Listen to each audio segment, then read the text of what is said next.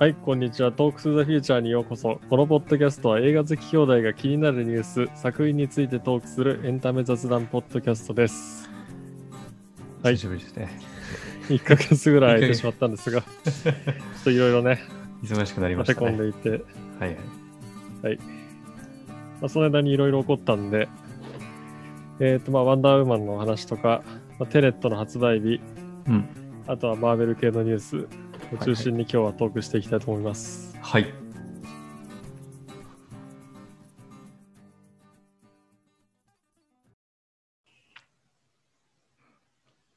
はい、じゃあまずはニュースのコーナーからいきたいと思います。はい。えっ、と、ワンダーウーマン1984が、はいえっ、と、公開されることになりましたと。うんついに。えっ、と、アメリカと日本では公開の仕方が違っていて、アメリカではまあ劇場と HBO Max で12月25日から。うん。日本では、えー、と劇場で、えー、と12月18日金曜日から、えー、と劇場でね、公開ということで、あの、一気に SNS とか宣伝が始まり、再再発動した感じで盛り上がり、もう何回延期されてんだって感じだよね、アメリカは。本当だよね。結局 HBO Max になって。そうそうそう。確か、あのー2019年の12月だったよね、最初。本そうだね。当は。なんか、スター・ウォーズのあのスカイウォーカーの夜明けの公開日を避けたかなんかでまた延期されてとかだったよ最初始まりは。確かね、それぐらいだった。だから映画はもう出来上がってる状態がかなりずっと続いてるような感じで。で、で、1984ってちゃんと読むのかもよくわかんないんだけど、うんあの、えっと、一か2週間ぐらい前かな ?1 週間ぐらい前かな？なパティ・ジェンキンス監督が、うんあの、とガルガドット主演がツイッターとかで最初、あの、劇場と HBO Max で公開することをエキサイティングなニュースとしてお伝えしますみたいな感じで全世界で多分なって、どまあ公式と同時だろうけど、うん。こんな感じで12月25日クリスマスから HBO Max 劇場で。じゃあ日本は1週間早いんだね。そう、そのその後で日本は最速で公開しますみたいなうん。だったので。で、12月25か6に1作目がテレビで確かやるね。あ地上波初登場。ちそう。初登場だっけな？うん、多分そうだと思う。うんそう、地上波でやることが決まりました。やっとね、だからワーナーがね、テネットに続き劇場公開はできると。そっか。で、確かコロナに入る前も、うん、多分一番最後の映画、一番最後の映画っていうか、コロナ入る、入って、ちょっとどうなんだろうね、公開情報の時のうん時期にやってたのが、ちょっとバーズ・オブ・プレイで、ワーナーだったから。だからもう Netflix 入ってたよね。バーズ・オブ・プレイ。入ってた入ってた。そう。この前、ちょっと前にレンタルして、アマゾンで 公開払って見たのに iTunes のあのセルもいきなりなんか安くなってた。1500円とかで最初売ってた。確か。うん。そう。ここ、ここ10年ぐらいで唯一、あの劇場で見れなかった、あの、アメコミ作品だったんだけど。じゃあこれも、ワンダーウーマンも初日に行くの？どうだろうね。まあ、今回のワンダーウーマンは、あの、1回目の予告がすごい良くて、個人的には好きで、うん。あのブルーマンデーっていう、えっ、と、なんだっけ、ブルーマンデーって人たちが、ニューオーダーって人たちのブルーマンデーって曲うん、で始まってて、すごい、ね、ポップな感じと、あの、DC の、その、厳かな感じが非常にミックスしててね。うん。で、あの、ペドロ・パスカルも出てるし、うん。80年代のあの雰囲気は、あの個人的には非常に映画の中だけしか知らないけど、好きだから、うんそう、非常に良かったね。すごい楽しみな映画だったんだけど。やっぱ洋画にね、飢えてるよね、みんな。そうだね。そうだね。洋画を劇場で見たい。うん。非常に明るいニュースで。で、鬼滅が、えーとタイタニックを超えて、うん。で、宮崎駿に迫る勢いだという感じなんだけどね。好きだよ。まじゃあそんな感じがねうん。嬉しいニュースでした。で続いても、えっ、と、ワーナー系だけど、テネットの発売日がやっと決まって、思ったより早いなと思ったんだけど、うん。えっと、フィジカルは1月8日、ブルーレイヤーの DVD、4K もね、うん。発売で、で、えっ、と、特典映像が84分。思ったより少ないなって感じだけど、ちゃんと説明してくれるのかな？どうだろうね。音声解説とかはなさそうか。うん。で、まあ、それより先に、えっ、と、デジタルが1、えっ、と、12月の、えっ、と、16? うん。水曜日から、えっ、と、ダウンロードもできる形で、えっ、と、レンタルと、えっ、と、セルが始まるようですね。で、えっ、と、劇場では吹き替えなかったけど、吹き替えも、えっ、と、声優が決まって、えーいる感じですね。うん。あそれはもう iTunes で買おうかなと思って。ね何回も見たい映画だもんね。うん。なるほど。早かった。意外と早いね。もうできるだけこの話題があるうちに出したいんだろうね。劇場も厳しいだろうし。そうだね。うん確かに。まあでも20億以上言ってたよね、確か。もうちょっと言ってたと思う。ね。うん。かなり、あの、検討した。日本、洋画ではね、日本の中の洋画ではかなりうん。成功の方だ方だったんじゃないかな。うん、世界的にも、うんねテネット公開してるとこは結構、うん。では上の方だと思うけどね。うん。あのー この、あの、トークス・ザ・フューチャーでもさ、とあのテネット会やったじゃん。うん。で、えっと、あの後に、ちょうど前後ぐらいで、あの宇多丸さんの、うん。 RHYMESTER 宇多丸さん、アフターシックス・ジャンクションジャンクションのうん別冊っていう、えっと、Spotify 限定で流れてるやつがあって、うん。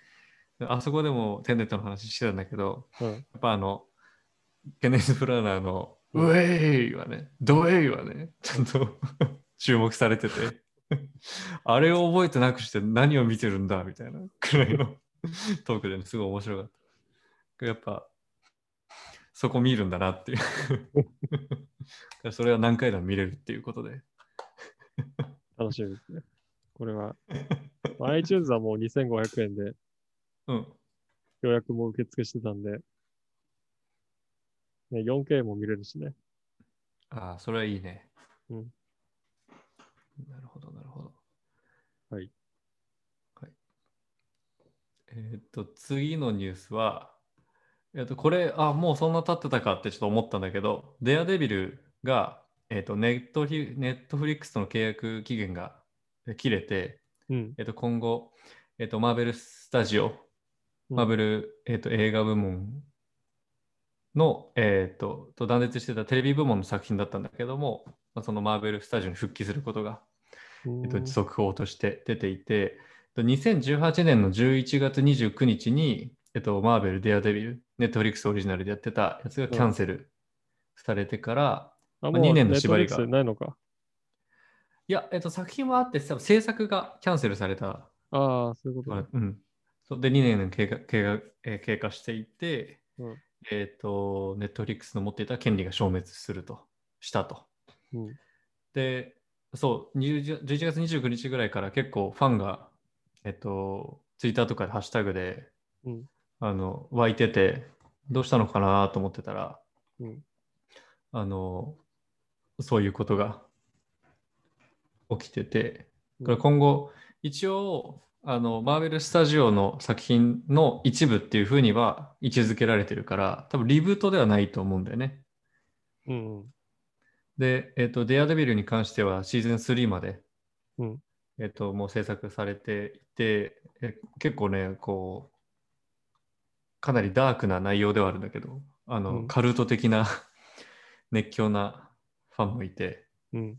かなり人気の作品ではあるんだよね。結構狭く深いファン層が、コアなファン層が非常に多いイメージあるんだけど、そうね、シーズン3は特に、あの、一線ををちょっと超えたような評価も得ていて、うん。で、シーズン4を作るか、まあ映画になるかはちょっとあれだけど、まあ他はなんかクロスオーバー的に出てくるかとか、いろいろ憶測は飛んでるんだけど、あ、じゃあこれを、えっと、契約が切れたけど、話は続いていくかもしれないってこと？そうだね。そうそうそう。まあ、マーベルスタジオ側も、あの、作るかどうかはまだ何も多分声明発表してないから、フファンがこう動いてるってだけではあるんだけど、一応契約が切れたってことで、なるほど。じゃあ作ったら、あれかね、ディズニープラスとかでやるのかな。多分そういうことになるんだと思思うんだよね。うん。うん。あの、ディフェンダーズって言われる、あの、ルーク・ケイジとか、ジェシカ・ジョーンズとか、うん。アイアン・フィストとか、あの辺の人たちは。パニッシャーとかも？あ、そうだね、パニッシャーとか。うん。そうそう、そっちに行くんじゃないか。で、まあちょっと結構、あのー描写が激しいから、うん。ディズニーとどういうふうに性を性を取っていくのかはあれだけど、うん。まあデッドプールがね、そのまま行くってことはうん考えると、まあ大丈夫なのかなって気もするけど。そうだね。うん。という。だから一応ニューヨークにいる弁護士っていう設定だから、うん。あのスパイダーマンとの絡みとか、アイアンマンとか、ああの辺のとの絡みも一応あるんじゃないかっていう噂も広がってるファンの、うん、ファンのうん不足だけど、なるほどね。そんな感じ。はい。はい。まあニュースは1ヶ月でいろいろあったけど、ピックアップしたのはとりあえずこんな感じでした。そうだね。1ヶ月、1ヶ月何やったかな、他ね。でも、そんなにね、おって思うニュースも、コロコロ変わって延再延期とかね、うん。そんなんばっかだったから。洋画そうの、だね。ね、情報ちょっと乏しい感じになってたね。あ、デビッド・フィンチャーがネットフリックスと契約したんだっけ、確か。ああ、あったね。なんかそんなニュースも出てたけど、うんうん。それはおって思ったけどね。うん。確かに。あれ？あれだよね。デューンはまた延期しちゃったもんね。あ、そうだっけ？確か。予告一回出たけど。あれワーナーだっけ？あれもワーナーかな、確か。うん。そうだね。うん。じゃあそんな感じですね。はい。はい。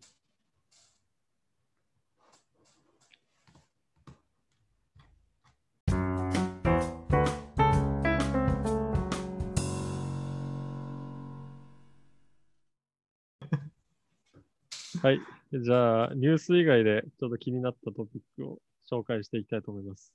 はい。えっ、と、まず、えっ、と、今週は、えっ、と、金曜日にバックトゥザフューチャーの、えっ、と、劇場の公開ね、うんこれがありますね。35周年記念の特別企画で、はい。新宿ピカデリーほか、ロードショー。はい。でね、これは吹き替え版もスクリーンで初登場するってことで結構注目が集まってて、えっ、と、マスターは 4K なんだよね、確か。なるほど。で、で初日は、えっ、と、12月4日になんか舞台挨拶付きの上映もあるみたいで、えっ、と、んマーティ役の三谷さんとか、リフの源田さん、あと有村昆さんがトークショーをやる、えっ、と、上映会もあるらしいですね。へえ。うん。ビフの源田さん。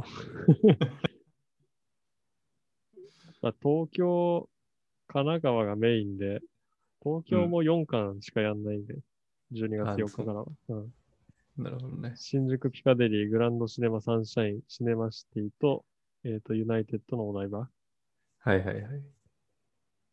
東京はね。えー千葉は京成ローザ、一巻ですね。あ、そうん。あ、この初日舞台挨拶は、あれかな？映像なのかな？う。オンライン。うん。なんか、その、各劇場に書いてあるから、そうかもしれない。うん。ちょっと、詳しいことは分かってないんですけど、なるほど。それがあります。はい。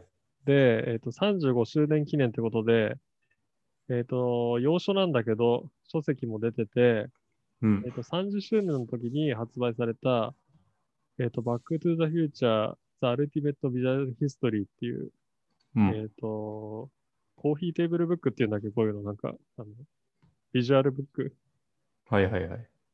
結構大きいサイズのが出てて、うん。で、30周年には、えっ、と、翻訳もされたんだけど、まあ、うんうん今回それを、えっ、と、30周年のやつがアップデートされて、なんか、バック・トゥ・ザ・フューチャーのミュージカルの情報とかが追加されたやつが出て、うん。アップデートエディションということでね、なるほど。えっ、と、2020年の10月に発売されて、あ、本当だ。で、それを買ったんだけど、あ、買ったの？うん。で、今読んでて、まあ、30周年の時に買ってなくて、うんうん。で、なんか結構価格も上がってきちゃってたから、なるほどね。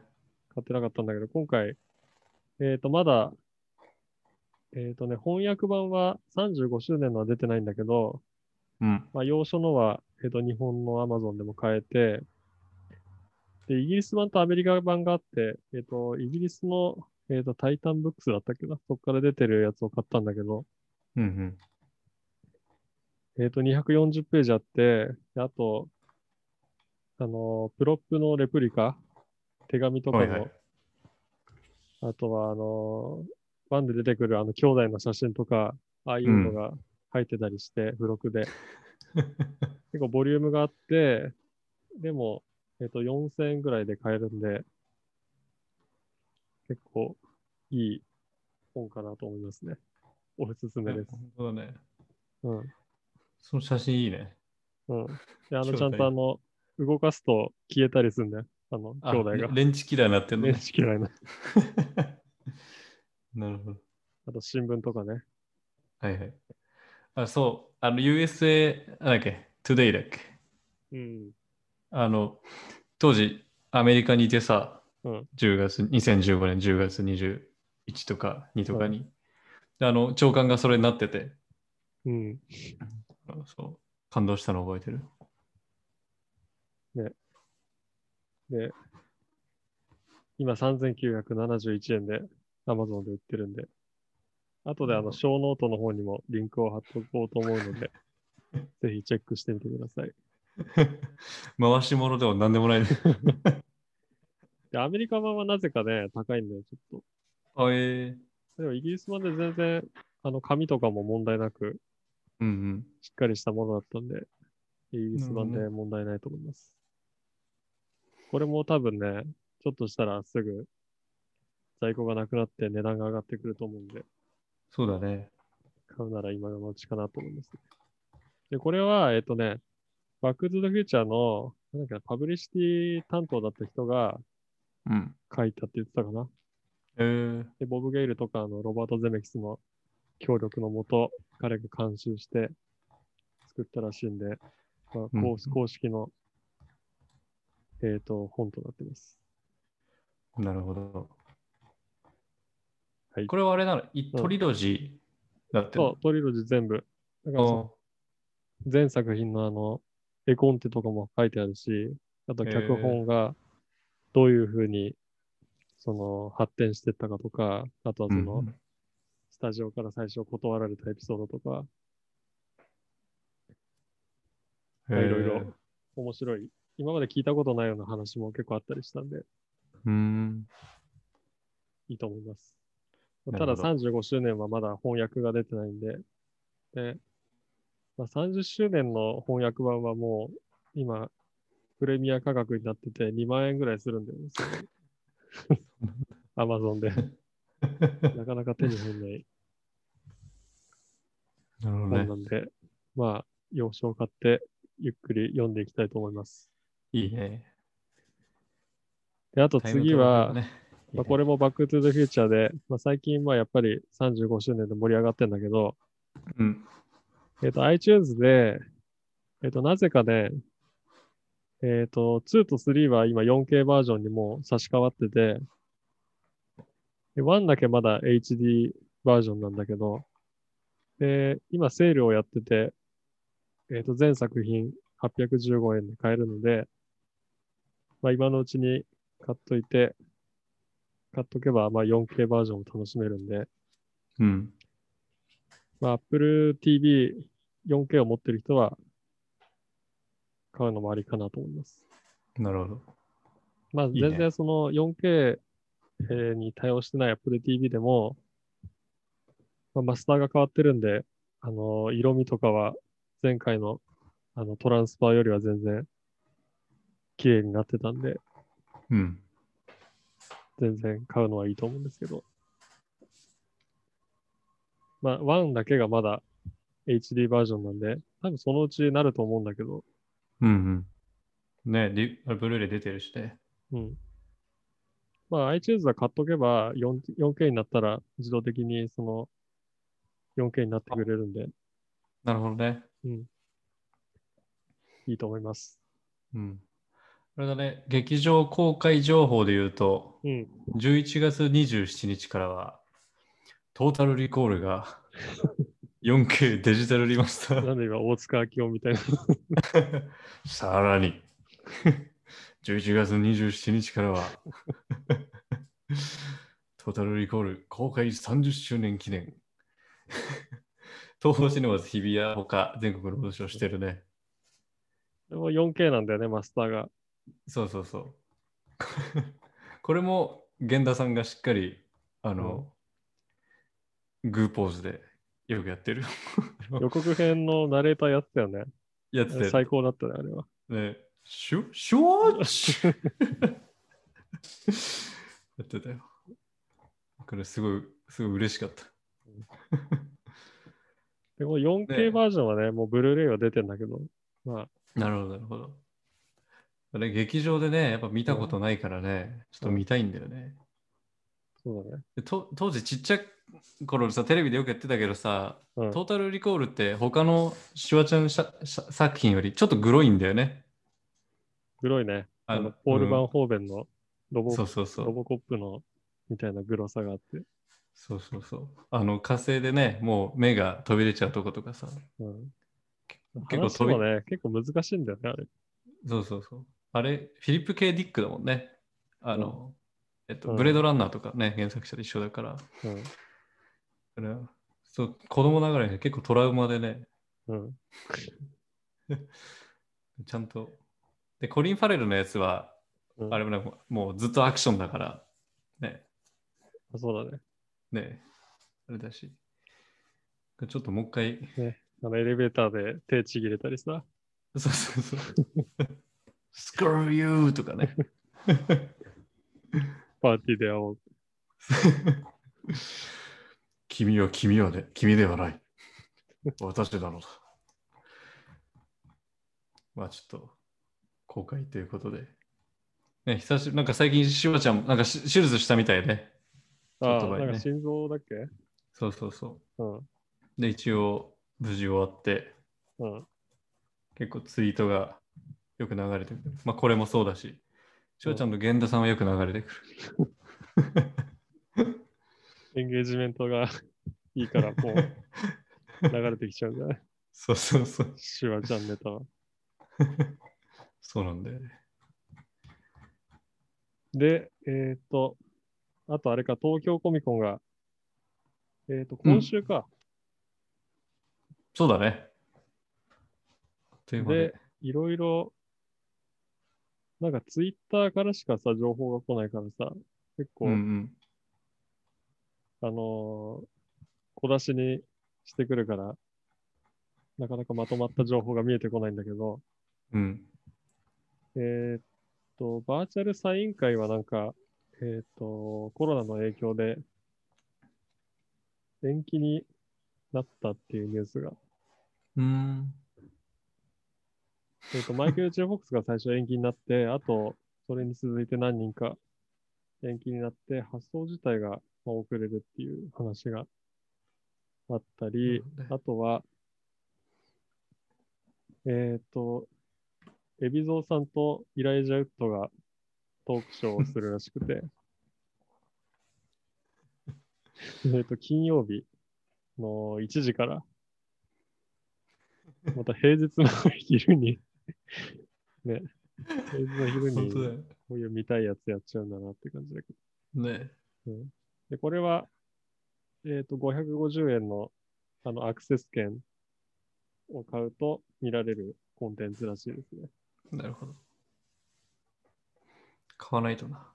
うん。で、まあ、その他にも、えーっと、ステージのね、ショーとかがあったりするらしいです。あと、アーティストのやつちょっとまだちゃんと見れてないんだけど、そうだね。うん。ちょっとその辺を調べていきたいなと思います。うん。ライアン・ベンジャミンは去年来なかったから、ああ、あのジム・リーの弟子と言われる。うん。そうそう。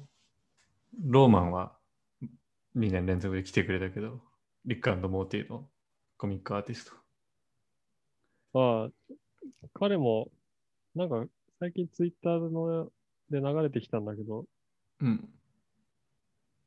私も参加するのかな多分。なるほどね。あとグッズはね、いろいろ、えっ、と、マーベルのポップアップストアとかが、あ、そうだね。うん、なんか物販の。インフィニティ・ガントレットのあのクッショングローブみたいのが、でっかいあの手袋のあのサノスがしてるやつとか、ハルクがするインフィニティ・グローブのうんクッションが両手、左手と右手で両方で出てて、うん。ちょっと欲しいなって思っちゃったんだ。そう。あとなんか、結構高価なものも出てたね。そう。あの、ロイヤルセランゴールドってだだったかななんか、あの純金かシルバーでできたスパイダーマンのフィギュアみたいな。えーフィギュアっていうか造形うん。とか出てたね。確か。なるほうん。あとちょっと話戻っちゃうんだけど、ど。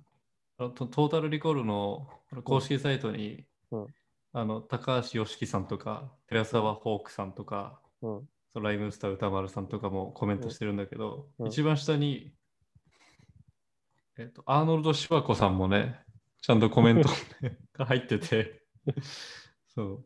あの、手話情報はもう、彼女をフォローすれば間違いない。ツイッターで。ツイッター名がね、これ、粋でね、うん I'll be back 0なで0730なんで、ね、あちゃんと誕生日になってるね、彼の。さすさすがだよね。寺澤さんのは、うんあの、寺澤さんのシュワルツェネッカー主義っていう本はこの前買ったけど、あ、本当？シュワルちょっと読みたいんだイズムってやつ。ちょっと読まなきゃな。あの、そう、たまにそのライムスター歌丸さんのラジオとかでも寺澤さんよく出てきて、シュワちゃんの話面白いよねよくしてる。そう。なんでそんなこと知ってるんだって話を知ってるよね。滝沢カレンさんもあのコメントしてるわ。本当 なんてコメントしてんの？こちらはあのアーノルド・シュワルツェネッカーさんの夢物語。筋肉ムキムキな腕を振りかざして工事現場で働く好奇心好奇心が止まらないクウェイドという名の男が摩訶不思議な夢を売る会社に見事引っかかってしまうような幕開け。らしいよね。で、いろいろ地下鉄にただ乗りたかっただけなのに、ただそこに居合わせてしまっただけなのに、と次々と関係ない人間たちがクエイドの壁になります。そしてね。そしてあの素晴らしいアーノルドの花がブドウのように広がったりと、事態は急変。そこで、そこで変わるわけじゃないんだけど。ちょっと面白いね。ぜひ劇場でご覧。お楽しみに。じゃあ、トピックのコーナーはこの辺で終わりにしたいと思います。今までなかったよ トピックのコーナー。新コーナー。はい。はい、続いては、えー最近見た映画のコーナーに行きたいと思います。はい。最近、ちょっと立て続けにネットフリックスで映画を見まして、えーっと、1本目がサーチ。えっと、現代がサーチング。はいえっと、すべて、えーっと、コンピューターの画面上で、えっ、と、物語を進行していく作品になっていて、まあ娘の、えっ、と、失踪が事件のきっかけになって、いろいろ、こう、娘のラップトップとかを探しながら、探したり、自分の携帯で探したりしながら、うん事件を紐解いていくっていうあらすじになってるんだけど、うんこう、まあ、その、そこが新しい映画にもなっていて、うん去年かおとと、おととしぐらいだっけね、話題になって、うん。ずっと見たいなと思ってたんだけど、やっとネットリックスにも上がってたんで、うん。見れました。あの、主演の、あの、アジア系の男性、名前なんだっけな。あのスター・トレックとかね、最ジョン・近よくチョウだっけ？出てるそうだ、ジョン・チョウ。うん。えっと、スター・トレックとかにも出てたし、うん。最近、こう、こういう、なんかね、すごい演技派だなっていううん。感じも見ててすごい良かったんだよね。そう、お父さん役なんだけど、ジョン・チョウが。うんまあ、この人を見るために 見る映画でも全然問題ないかなっていう。ね、本当によく作ったなって感じだよね。編集がさ、ちゃんと、あの、あんなに複雑なことやってるのについていけるじゃん、話で。うん。そうだよね。ニュースの織り交ぜ方とか、うんあ、のーなんだろう。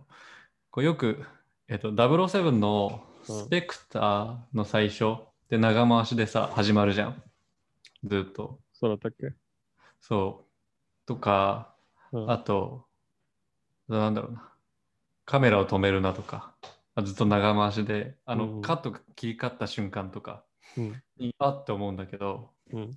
そういう感じが、あのー途中あったと思ったら、あこの映像こ、こういう映像だったのか、みたいな。うん。ずっとこのパソコンの画面上で動くうん。感じがね、非常にね、良かった。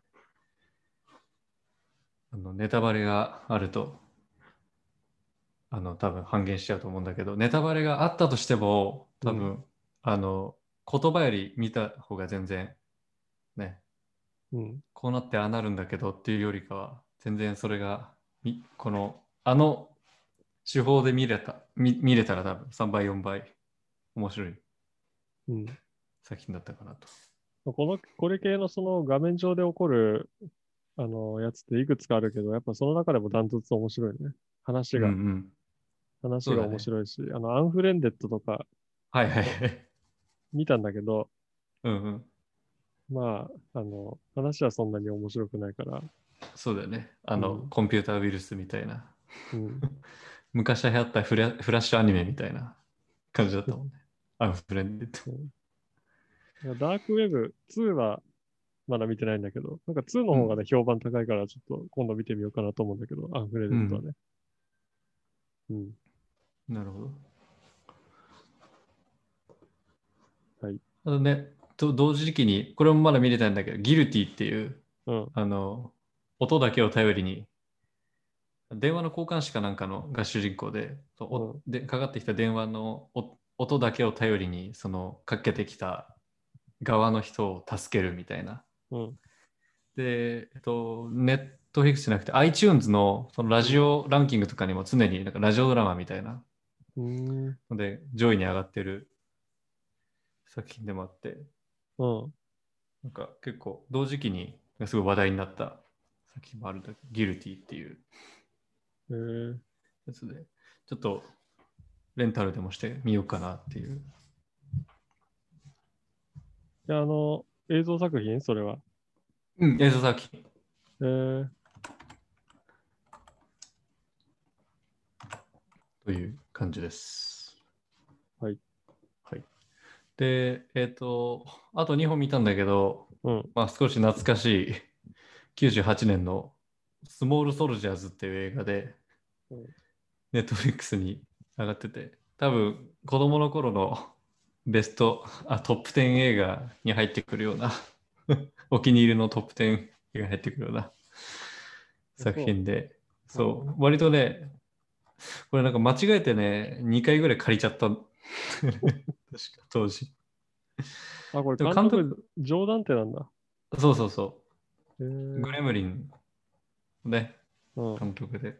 であの、後にいろいろ広がってくるよ。まあ、グレムリンを作品を作りたかったのかなっていううん。イメージも残しつつ、キャストとかがその後になんとなく、ああ、なるほどねっていうキャストにもなってて、うん。えーっと、えーっとね、出てきてたのキリスキリスティン・ダンストえーが出てたし、全然若くて少女役だったし、で、そのおもちゃ会社の、うん。あまあ、フィフィギュアがあの、うん最新鋭の軍用のチップが埋め込まれて、おもちゃ会社が、うんあの発売するんだけど、うんそのそのとんでもない会社の社長がデニス・リーリー。えっと、あの、アメージング・スパイダーマンのうん。グエンのお父さんとかうん。出てきてた俳優で、なんかまあ、とか、あと、えっ、と、ケビン・ダンって人が、えっと、主人公のお父さん役なんだけど、うん。その人は、えっと、トランスフォーマー、マイケル・ベイのトランスフォーマーの のシャイラー・ブーフのお父さんとか、あとね、我らがフィル・ハートマン、あの、キルスティン・ダンストのお父さん役で出てて、フィル・ハートマンって誰だっけジングル・オール・ザ・ウェイのうん。あの隣のお父さん、隣の隣人のお父さん、エッグノックかけられちゃうお父さん、ああ、あの人が。そう、えーテッド。テッドね。そう。でジングル・オール・ザ・ウェイが96年で、うん。えで、このスモール・ソルジャーズが98年。で、確かそれぐらい、その翌年とかだったかな。同年ぐらいに確か亡くなってんだよね、この人。98年で。あ、98年亡くなってるね。そうそうそう。で、最後、そのスモール・ソルジャーズのエンドロールの後に、うんなんか For、for フィル・ハ、for フィル、フィル・ハートマン、テッドに捧ぐ、あ、フィルに捧ぐみたいなうん。エンドロールが出てて。なんか銃撃事件でね、亡くなっちゃったんだよ、確かそうそうそうそう。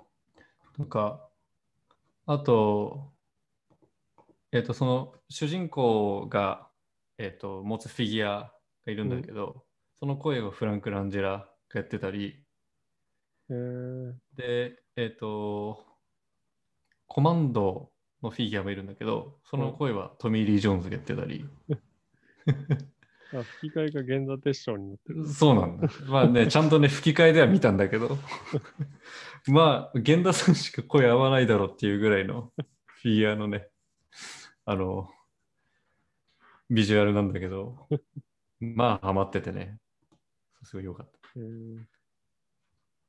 そんなキャストで、が意外と後々にも、ちゃんとなんか似たような作品の出つつ、あ音楽もジェリー・ゴールド・スミスなんだね。そう、そうなんだよ。かなり豪華な。そうそうそう。ね非常に面白い。あまあ、あの、クリスマスに見てもいいかなっていう感じかな。クリスマス映画ではないけど。あそう。これ実は見たことないんだよね、これ。あ、本当。うん。これね、あの、何も考えないで。子供と家族で一緒に見るような 作品かなと。まあ、評価はい6.2だけど、あそういうもんではない。うんまあね、うん。IMDB の評価なんて当てにならないからね。あと、もう一個見たのが、えーとこれもネットリックスに最近あの追加されてた、ラストアクションヒーロー。あ これもちゃんと吹き替えでね、源田さんでちゃんと見たんだけど、え久しぶりに見てね、やっぱ面白かった。で、当時知らなかったんだけど、これジョン・マクティアンなんだろうね、監督。ー、ああ、そうだったかもね。そうそう。で、なんかどうやらこれで、あの、意外とこけてたらしくって、ジョン・マクティアンなんは。そうなんだ。アクションヒーローで。で、意外となんか低迷期が続いたらしいんだけど。そうそうそう。プレデターやって、まあ、ダイハードやって、あれか、じゃあラストアクションヒーロー撮って、ダイハード3とか撮ったのかな？多分そそんな感じだね。うんうん。個人的にはね、すごく好きなあれだし、で当時絶対気づかないであろう、あろうあの、えっ、と、ダイハードリファレンスもちょっとあってね。あ、そうん。う。ワン？ワンの、そうそうそう。えあのー。曲曲とかもね、ちょっとそのふ、あの、トゥルルーみたいなのもちょっとあったりして、意外とそのコネ、あの、映画小ネタがこう散りばっててね、すごい面白い。やっぱり、やっぱりシュワルツェネッガー、うん今日シュワルツェネッガー特集じゃないんだけどね、別に。ちょっと、まあ、あの、久しぶりに、ネットフリックスに最近上がってたんで、ぜひ、この機会にご覧ください。という3本かな。こんな感じですかね。うん今年は映画何本ぐらい見てんの？何本だろうなあんま見てないんだよな。ただテレビシリーズ。を割と見てるけどね。なるほどね。うん。今はマットメンを見てるけど。おお。であれあはまあね、一気に見るって感じじゃないけどね。一もうシ話一リーズ長い話もんね。うん。一話一話なんか噛み締めながら見るみたいな。ちょっとずつ。なるほど、なるほど。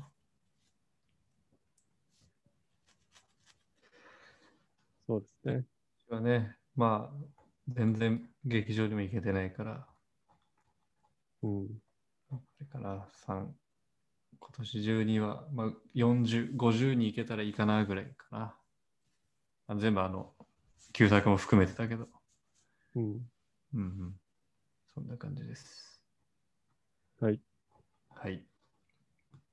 それでは、えっと、リクエストなどがありましたら、talktothefuturejp.gmail.com までお願いします。あとは、Twitter、Instagram も更新しています。